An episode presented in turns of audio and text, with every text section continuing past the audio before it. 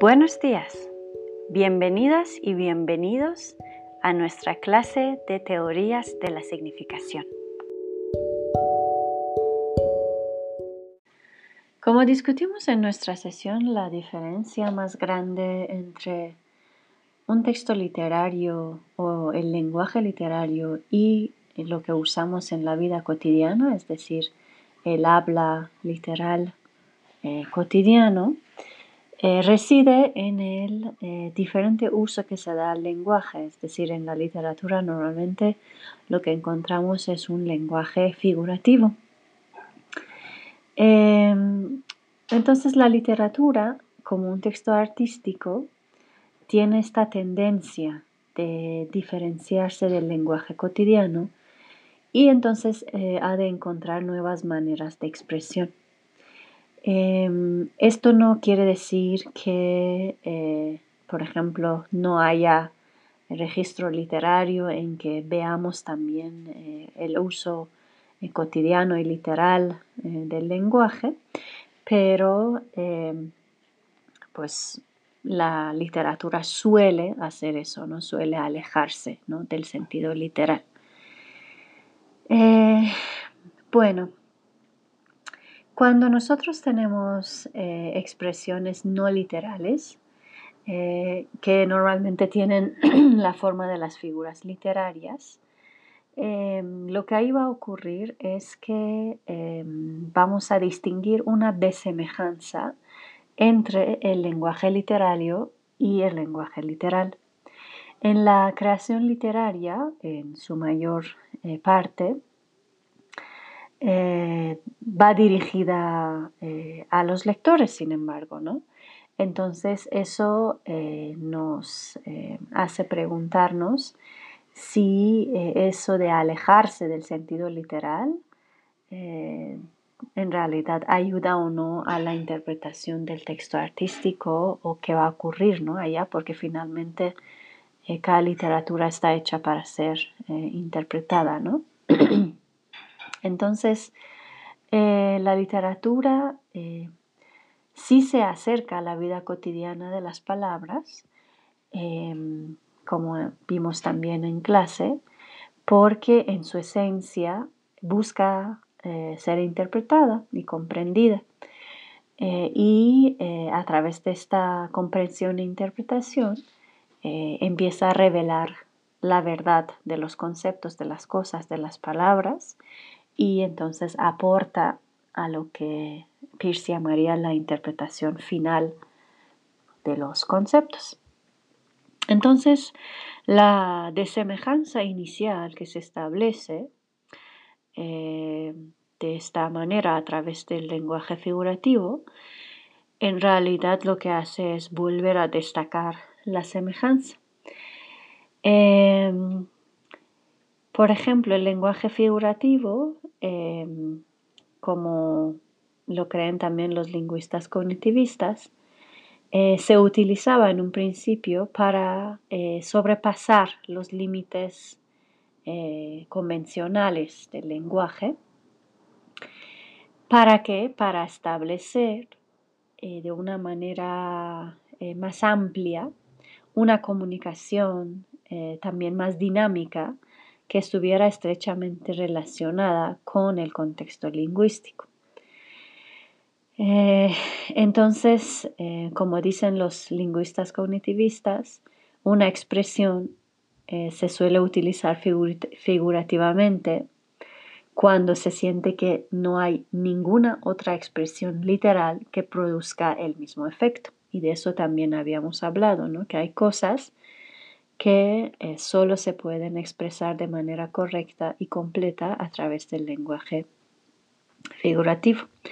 Entonces podemos decir que el uso figurado del lenguaje eh, se puede deber eh, a su mayor capacidad de atraer la atención o quizás al hecho de que puede representar una imagen compleja o un nuevo concepto que no nos serían accesibles mediante lo literal. Ahora bien, em, el texto artístico y también especialmente la poesía, que es un texto artístico por excelencia, son como contextos ideales para que se crean e interpreten icónicamente, eh, digamos, los conceptos a través de las figuras. Em, entonces, estas figuras, muchas veces también llamados tropos, eh, son, como dice Paul Ricoeur, eh, como responsables de colorear el lenguaje, ¿no? Eh, de crear imágenes, de poner estas imágenes delante de nuestros ojos y hacernos entender cosas distintas. ¿no? Bueno, entonces, entre las diferentes herramientas que el lenguaje poético y literario tiene están las metáforas. Entonces las metáforas son una especie de figura literaria eh, cuyo uso es común en el lenguaje figurativo. Eh, nosotros ya hemos visto la, la, opinión que tiene Pierce acerca de la metáfora, pero a eso nos vamos a dedicar más adelante. Por ahora, lo que vamos a ver de cerca es la cuestión de la metáfora poética. ¿Cuál es la naturaleza de la metáfora poética?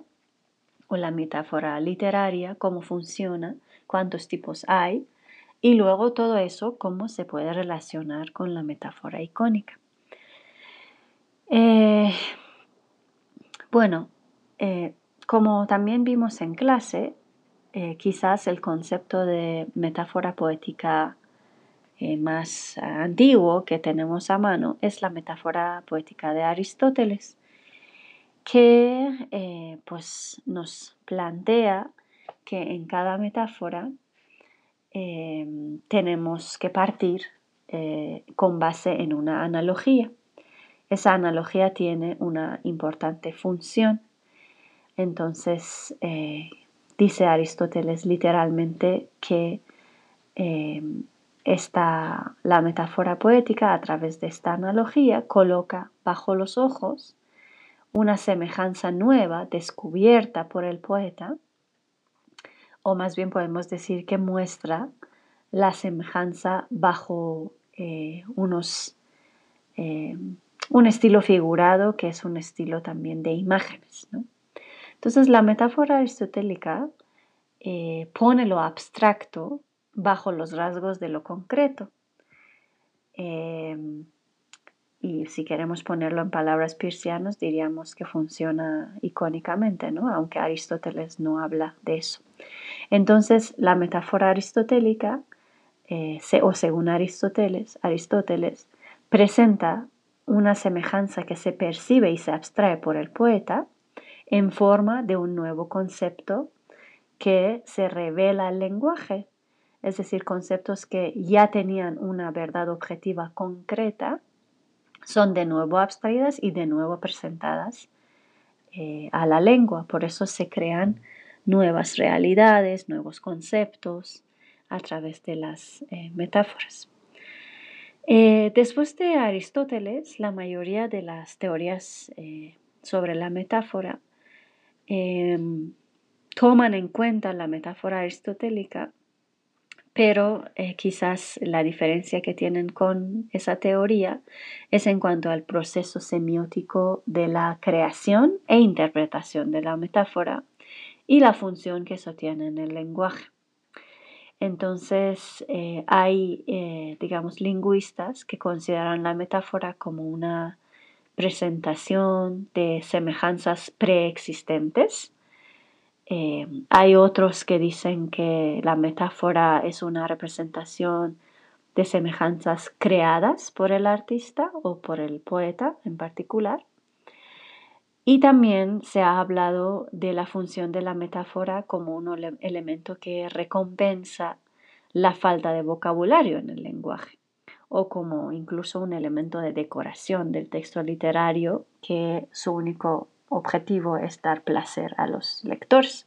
Entonces hay muchas teorías de metáfora, pero nosotros partiendo de la de Aristóteles vamos a hablar mayormente de la metáfora poética cognitiva. En las distintas eh, teorías de metáfora anteriores a las metáforas cognitivas se argumentaba que la metáfora lo que hace es que compara dos conceptos eh, o a veces también se decía que en una metáfora un concepto sustituye al otro concepto. Y eh, pues estos eran como, estas se mostraron ser teorías no muy eficientes. Entonces, luego los lingüistas cognitivistas ofrecieron unas nuevas teorías acerca de la metáfora que podemos considerar que fueron de las más aceptables y que traspasaban, digamos, esos, esas limitaciones que tenían hasta entonces eh, las otras teorías de la metáfora en cuanto a la naturaleza y la función eh, de la metáfora poética o la metáfora, eh, digamos, literaria. Ahora, en la lingüística cognitiva, la metáfora, más que una cuestión de comparación o sustitución, lo que hace es eh, poner en interacción eh, dos regiones conceptuales, así los llamamos, ¿no? dos campos conceptuales. Esos campos han sido llamados eh, dominios por los cognitivistas y los conceptos lingüísticos que pertenecen a las metáforas siempre eh, también son parte de estos dominios o de estos eh, campos o regiones conceptuales. Entonces, todo concepto conocido, todo concepto conocido a través del lenguaje también, eh, digamos que tiene, posee un campo conceptual que llamamos dominio. Entonces, la teoría de la sustitución en la metáfora se rechaza gracias a eso de hablar de los, eh, de los dominios porque en la teoría de sustitución eh, se hablaba de que una expresión metafórica reemplaza una expresión literal con el mismo eje. Em, pero eh, pues podemos ver que no, no es así como ocurre, no hay como tal una sustitución, sino más bien una interacción entre diferentes dominios o diferentes campos conceptuales, como ahora veremos. Eh, cuando em, utilizamos eh, una metáfora, según los cognitivistas, tenemos dos ideas que están eh, activas de diferentes formas y sobre diferentes cosas, ¿no?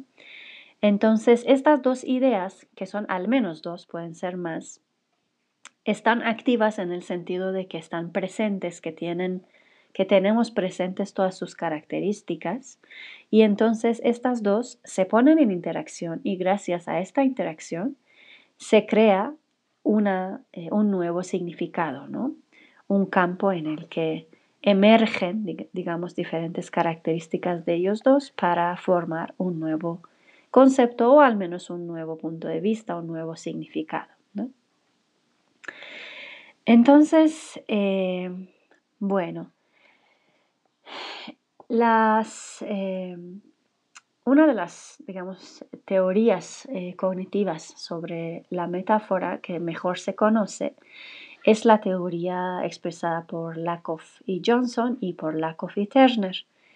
Entonces, em, sobre, eh, sobre, digamos, la base de lo que ellos dicen, podemos hablar de que existen como dos clases de, la, de metáforas, em, así en general, una de ellas es las metáforas convencionales y la otra es las, em, son las metáforas eh, nobles y, o las metáforas eh, novedosas. Entonces, las metáforas convencionales son aquellas metáforas que ya eh, se han simbolizado, que ya han entrado en el campo de la vida cotidiana y sin embargo, las metáforas nobles o, más creativas son aquellas que son eh, más novedosas, que normalmente las encontramos pues, en el texto literario. Entonces, eh, la metáfora cognitiva, por lo tanto, puede ser que tenga un primer momento de novedad y ya después puede empezar a formar parte de nuestra vida cotidiana. Estas metáforas eh, cognitivas eh, también se han conocido y se han discutido bajo el nombre de metáforas conceptuales.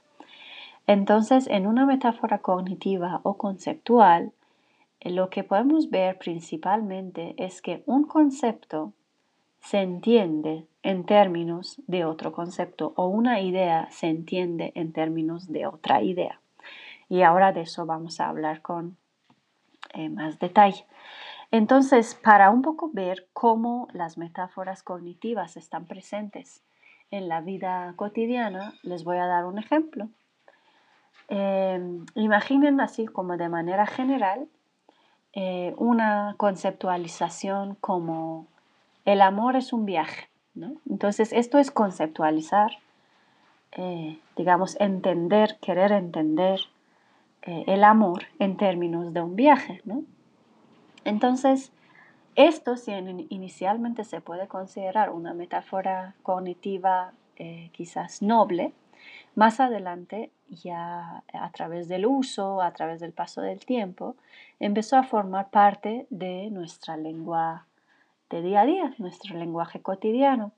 Entonces tenemos nosotros expresiones eh, lingüísticas que en realidad, sin saberlo, están todas basadas en esta primera metáfora conceptual de que el amor es un viaje.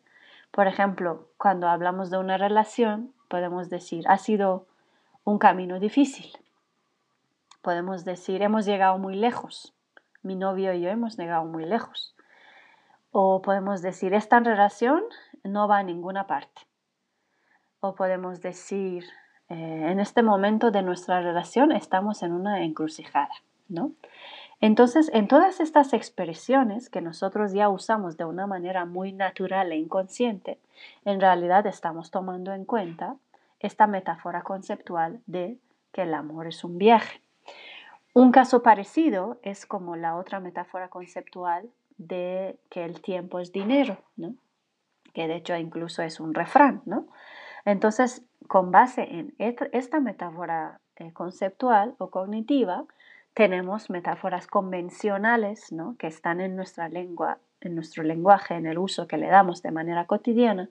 Por ejemplo, cuando decimos eh, no gastes tanto tiempo en eso, ¿no? O he perdido mi tiempo contigo, o he invertido mucho tiempo en estas clases, ¿no? Entonces, todas estas de gastar, perder, invertir, el tiempo es, significa ver el tiempo como si fuera dinero. ¿no? Entonces es entender el tiempo en términos de una cosa que es el dinero. Entonces esto es un poco para que se den cuenta de cómo las metáforas conceptuales están presentes de manera convencionalizada en nuestra vida. ¿no? Eh, bueno, dicho esto, les quiero compartir así como de una manera muy general que existen diferentes tipos de metáforas eh, cognitivas. De hecho, hay como cuatro clases, se distinguen, que son las metáforas cognitivas eh, orientacionales, las ontológicas, las estructurales y las esquemáticas. Pero nosotros en lo que nos vamos a enfocar, y es lo que más nos importa en este módulo, es en eh, las metáforas orientacionales, y en las metáforas especialmente ontológicas. Entonces, eh, porque Hiraga lo que va a hacer es va a tomar en cuenta estas dos clases de metáfora en sus análisis y son de hecho las más útiles cuando hablamos de, lengua, eh, lenguaje figurativo, porque las, dos otras, la estructural y la de esquema, son más, eh, están más relacionadas con metáforas convencionalizadas. Entonces vamos a ver qué es cada una de, de estas categorías y qué significan. Bueno, las metáforas eh, cognitivas orientacionales eh, ya las conocen ustedes. De hecho, de eso hablamos cuando hablábamos de la entonación. Entonces ahí dijimos que parece que para el ser humano eh, ciertas orientaciones, direcciones están relacionadas con ciertas sensaciones, ¿no? Entonces las metáforas cognitivas orientacionales eh, nos dicen como una especie de reglas ¿no? que existen. Por ejemplo, nos dicen lo feliz está arriba, lo triste está abajo, lo conocido está abajo, lo desconocido está arriba. Lo que está a la derecha es bueno, lo que está a la izquierda es malo. Lo que está a la derecha es primero, lo que está a la izquierda es, digamos, secundario, es, segundo, ¿no? otra cosa es, lo que está a la derecha tiene que ver con el futuro, lo que está a la izquierda tiene que ver con el pasado. Entonces hay muchas cosas que tienen que ver con direcciones, arriba y abajo, derecha, izquierda, incluso delante y detrás. Entonces, estas metáforas las llamamos metáforas cognitivas orientacionales. Me gustaría que ustedes pensaran a ver si se les ocurre algún otro ejemplo ¿no? de cómo estamos entendiendo estas direcciones en nuestra vida. Eh, la otra categoría de metáforas cognitivas son las metáforas ontológicas. Y de manera general, las metáforas ontológicas eh, tienen que ver con comprender una idea en términos de otra idea, ¿no? Entonces, es, tienen que ver con la conceptualización de diferentes cosas. Muchas veces estamos frente a casos de personificación en, estas, eh, en este tipo de metáforas o de cosificación, por ejemplo, ¿no? Eh, pero también pueden darse muchos otros casos, ¿no? De personificación en términos de decir, bueno, un objeto es una persona, ¿no? Una persona se, entiende en términos de un objeto o un eh, objeto se entiende como si fuera humana, ¿no? Esto es como una eh, conceptualización eh, ontológica de clase de personificación. Pero también si fuera al revés, entonces ya es una cosificación. Una idea es un producto, una idea es una comida, ¿no? Por ejemplo, ¿no? Ese concepto, por ejemplo, de una idea es una comida, eh, yo creo que si ustedes piensan van a poder encontrar muchas metáforas ya convencionalizadas eh, con base en eso, ¿no?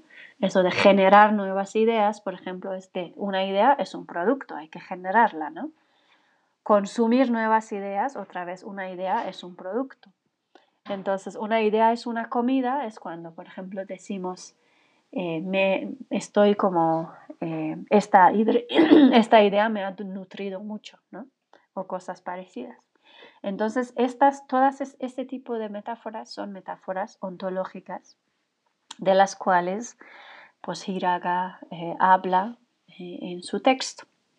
Entonces, un poquito para poder comprender bien de qué se trata cuando eh, Hiraga eh, nos eh, hace sus esquemas de conceptos 1 y 2 de fuente y de, destino y luego esos espacios genéricos y de fusión y todo lo demás. Entonces, pues les voy a dar un pequeño ejemplo para, para que veamos cómo funcionan estas metáforas cognitivas de manera icónica como las pone Hiraga, porque Hiraga desarrolla eh, a partir de la metáfora cognitiva su propia teoría de metáfora cognitiva icónica, ¿no? Entonces, dentro de esta teoría, ella nos va a decir, como de una manera general, de que podemos encontrar metáforas locales y metáforas globales.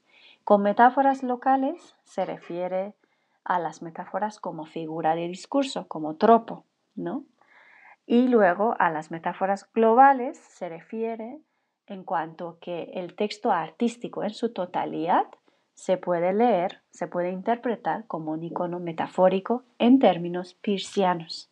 Entonces, una vez que ya hemos conocido la metáfora cognitiva, vamos a ver cómo Hiraga, a través de lo que dice Pierce y con base en lo cognitivo, va a construir su propio modelo de análisis. Entonces lo que nos interesa para eh, entender el modelo de, análisis de Hiraga es que las metáforas locales están presentes en el texto artístico de diferentes maneras y en diferentes puntos. Pero lo que importa ahí es que a través de ellos y a través de otras figuras de, o instrumentos, digamos, figurativos, nosotros podemos darle una interpretación icónico-metafórica al texto en su totalidad. Y si tomamos eso en términos pircianos, de lo del icono metafórico, eso quiere decir que el texto en su totalidad se convierte en una metáfora de lo que el poema en sí o de que el texto en sí nos quiere decir. Em, es decir, toda la forma, digamos, la estructura, el uso de las palabras, el lugar donde se colocan los elementos, todas esas cosas, y también, desde luego, el uso de las figuras literarias como la metáfora, o de figuras retóricas como la elipsis, como la repetición, todas esas cosas en conjunto, que son cosas eh, pertenecientes a la estructura y a la forma, se convierten en una metáfora icónica del contenido, que es el concepto, la idea que el poeta o el escritor nos quiere transmitir. Es decir, la idea del, del poeta no solo se transmite a través de el significado de las palabras, sino también se transmite a través de la forma en la que estos significados están ordenados y están transmitidos. Eso es algo que eh, tuvimos en cuenta cuando hablábamos de la cuestión de la sintaxis, si se acuerdan, en el módulo de iconicidad y lenguaje. Entonces, allá vimos que en la sintaxis hay leyes, ¿no? Si tú quieres comunicar cierta cosa icónicamente, hay leyes para colocar de cierta manera los elementos. Entonces, lo que hace Hiraga es llevar esto también al, terreno de la literatura, es decir, también en la literatura los elementos están ahí puestos de manera muchas veces eh, consciente, a veces inconsciente, a veces semiconsciente, pero están ahí puestos porque la forma y el contenido tienen una relación icónica, es decir, la forma es un icono metafórico del contenido. ¿Cuál es el contenido? La idea del artista, la idea del poeta, la idea del escritor que nos quiere comunicar. Esto se convierte en un objeto, la experiencia poética, la experiencia artística se convierte en un, objeto y la forma del poema, el uso del lenguaje figurativo, la superficie eh, del, texto literario, con todos sus elementos, se convierte en un icono metafórico que está representando este objeto, que es una idea. Entonces, de esta manera, tenemos que comprender lo que Hiraga nos está proponiendo. Por eso habla de metáforas locales y de metáforas globales. Entonces, esto es eh, de lo que se trata cuando decimos metáfora global, ¿no? Es decir, el texto en su totalidad es un icono metafórico de la idea eh, artística o de la experiencia poética. ¿no? Entonces, bueno, eh, en esta misma dirección, Hiraga nos habla de que las metáforas eh, pueden crear tanto contenido como forma. ¿no?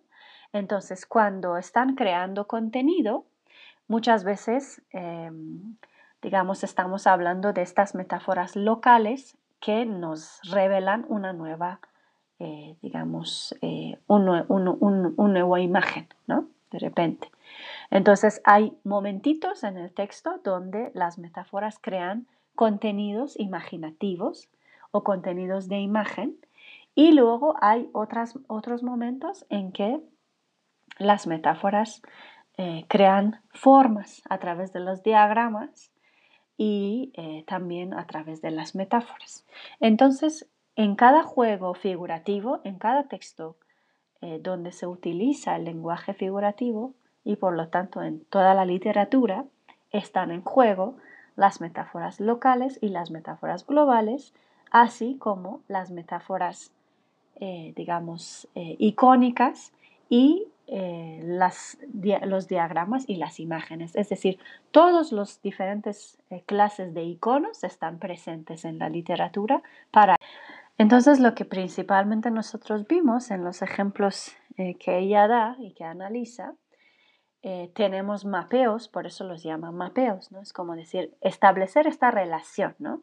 Entre la forma y el contenido. A veces pasa por un juego diagramático cuando hablamos de relaciones de cercanía, lejanía, centralidad eh, o incluso de analogía ¿no? en diferentes momentos, como habíamos visto también con Aristóteles. Entonces todo eso ella lo va, eh, tomar, lo va a analizar bajo el formato o bajo el concepto de la iconicidad diagramática. Entonces, un mapeo diagramático. Pero también hay mapeos de imagen, ¿no? De cómo la forma visual, la forma sensorial de algo eh, se refleja eh, en, lo otro, es decir, la forma sensorial visual de algo en el terreno, en el dominio, digamos, eh, de la fuente o en el dominio eh, del contenido se convierte en otra cosa, se convierte en otros elementos de forma que de manera icónica, pero a nivel de imagen, esta vez están representando este contenido. Y luego el diagrama y el icono de imagen presentes en diferentes niveles y en diferentes eh, aspectos de un texto artístico ayudan a que nosotros podamos construir una metáfora eh, global de todo el texto. Eso no significa que no haya metáforas locales también en diferentes partes del texto que estén eh, funcionando o estén aportando a este mapeo diagramático y de imagen que tenemos dentro. Incluso también muchas de las metáforas locales, que son metáforas como tropo, pueden funcionar como metáforas icónicas. Y eso lo podemos, lo vamos a ver, de hecho, más adelante, ¿no? Vamos a ver cómo una metáfora literaria en sí también puede ser como una metáfora icónica. No necesariamente la metáfora icónica tiene que ser el texto en su totalidad. Puede ser que cada una de las metáforas eh, figurativas en este caso cognitivas, también pueda funcionar como una metáfora icónica. Esa la podemos ver. Y ya para eh, finalizar un poco eh, esta sesión y intentando un poco comprender mejor los esquemas que nos está presentando Hiraga en su texto, me gustaría darles un ejemplo. Em, hay un eh, poema de, Lorca eh, que pues es, bien bonito, donde nosotros encontramos eh, una metáfora poética, o podemos decir, em, mejor dicho, en, términos de Hiraga, podemos decir que encontramos una metáfora local. Y entonces esta metáfora local a mí me gustaría verla con ustedes en términos de eh, una metáfora eh, icónica. ¿no? Vamos a ver cómo funciona eso y más adelante en nuestra siguiente sesión hablaremos, eh, digamos, mejor de eso. Entonces, dice el poema lo siguiente, les voy a leer, pero nada más voy a tomar una de las metáforas porque hay varias. Dice, ya suben los dos compadres hacia las altas barandas dejando un rastro de sangre, dejando un rastro de lágrimas. Temblaban en los tejados farolillos de hojalata, mil panderos de cristal herían la madrugada. Esto es un trocito del romancero gitano que antes, si se acuerdan, lo hemos visto cuando hablamos de la repetición diferente en verde que te quiero verde, es parte del mismo poema. Entonces vamos a ver aquí qué ocurre con esta metáfora de temblaban los tejados, farolillos de hojalata. ¿Qué quiere decir no? esa metáfora? Vamos a intentar descifrar eso y lo podremos hacer a través del modelo de análisis de, de para un poco entender qué concepto se está entendiendo en términos de qué otro concepto se está llevando a qué otro dominio y ahí qué clase de cosas, de emociones, de eh, relaciones eh, y también de características visuales están en juego. Entonces, al decirnos Lorca que temblaban los tejados farolillos de hojalata, nos está diciendo que los tejados, si lo queremos simplificar en una sola frase, podemos decir, los tejados son farolillos de hojalata. Entonces ahí eh, estamos, vamos a intentar analizar qué es lo que estamos comprendiendo y cuáles son los dos conceptos en juego. Los tejados son farolillos de hojalata. Tenemos un primer concepto, que es el concepto fuente o el dominio fuente, que es el tejado. Y luego tenemos un segundo concepto, que es el farol o el farolillo, ¿no? En este caso, pues de hojalata. Entonces, nuestros dos dominios son el dominio del tejado y el dominio del farol. Son ambos dos cosas, ¿no? Ninguno es humano, son dos cosas. Eh, ahora, estas dos cosas tienen ciertas características. Cada una de estas características está presente en el dominio al que pertenece cada concepto. En el dominio del concepto de tejado, por ejemplo, que es nuestro concepto fuente, nosotros tenemos que, pues, que un tejado es una especie de techo que tiene cierta inclinación. Eh, normalmente se hace de diferentes materiales, ¿no? Con arcilla, con plástico, con eh, eso, con hojalata puede ser incluso, y tiene cierta forma, ¿no? Entonces son estos los diferentes característicos del tejado que además están relacionados con conocimientos culturales. Un tejado se hace en lugares donde normalmente llueve mucho, ¿no? Entonces, porque deja caer mejor el agua de la lluvia, que no se estanque, bla, bla, bla. Entonces hay muchas cosas, hay mucha información en esta parte que es el primer dominio del concepto 1, que es el tejado. En el dominio del concepto segundo, del farol, también tenemos ciertas características del farol. Por ejemplo, un farol es pues una cosa que emite luz, eh, que ilumina, que se hace también de diferentes, de diversas em, materiales, las hay de cristal, de metal, eh, eso de, no sé, de, diferentes mm, materiales. Normalmente la llama eh, pues, que quema ahí, esta llama Puede ser que tenga aceite, puede ser que sea de petróleo, puede ser de miles de cosas, ¿no? la fuente como de la energía. Y luego suele ser una llama pues, temblorosa, ¿no? que, que se mueve porque está eh, muchas veces por diferentes razones, ¿no? por el aire, por tal. Entonces ahí tenemos todas las características también de un segundo concepto que es un farol, que puede ser en las calles, en las casas, ¿no? de muchas cosas. Entonces en el modelo eh, de Hiraga, si se acuerdan, también existe un espacio genérico. Entonces, en este espacio genérico, nosotros tenemos que ver que en la metáfora de los tejados son como farolas de hojalata o los tejados son farolillos de hojalata, en el espacio genérico, nosotros de todas estas características hemos elegido nada más dos. Uno es el material de hojalata, de la que pueden estar hechas tanto el farol como el tejado, y lo otro es la cuestión de la luz temblorosa, porque nos dice Lorca que temblaban en los tejados farolillos de hojalata.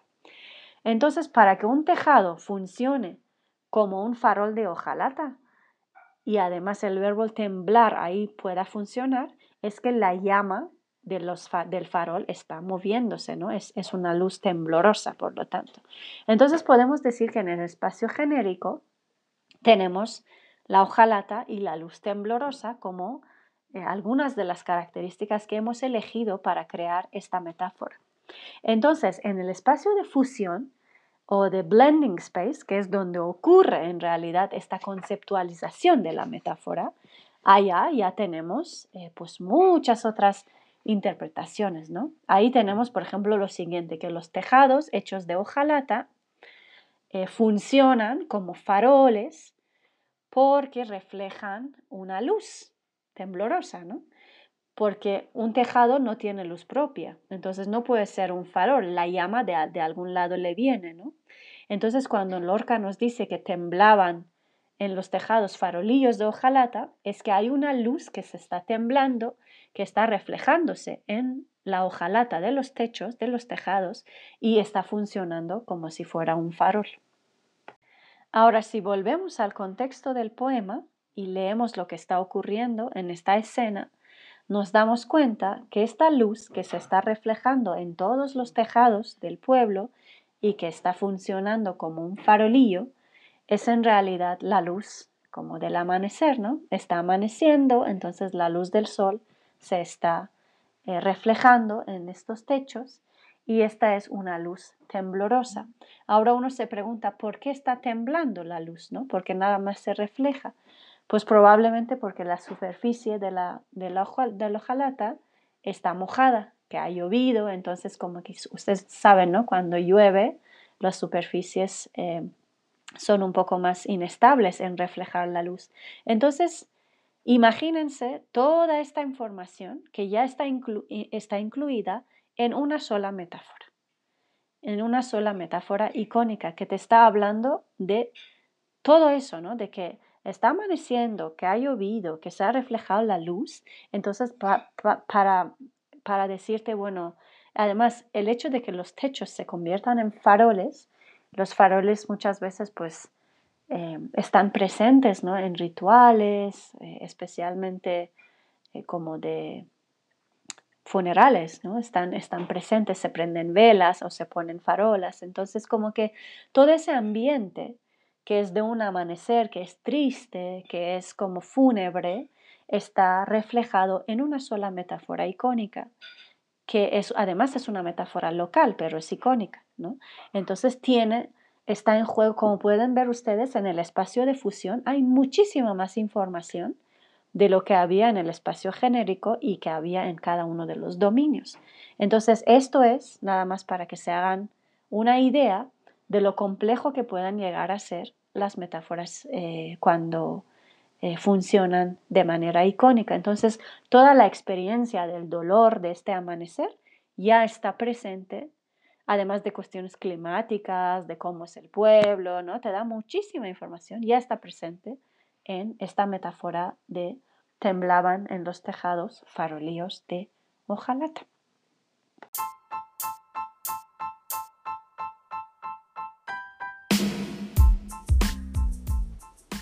Hemos llegado así al fin de esta sesión. Nos vemos en un momento en clase.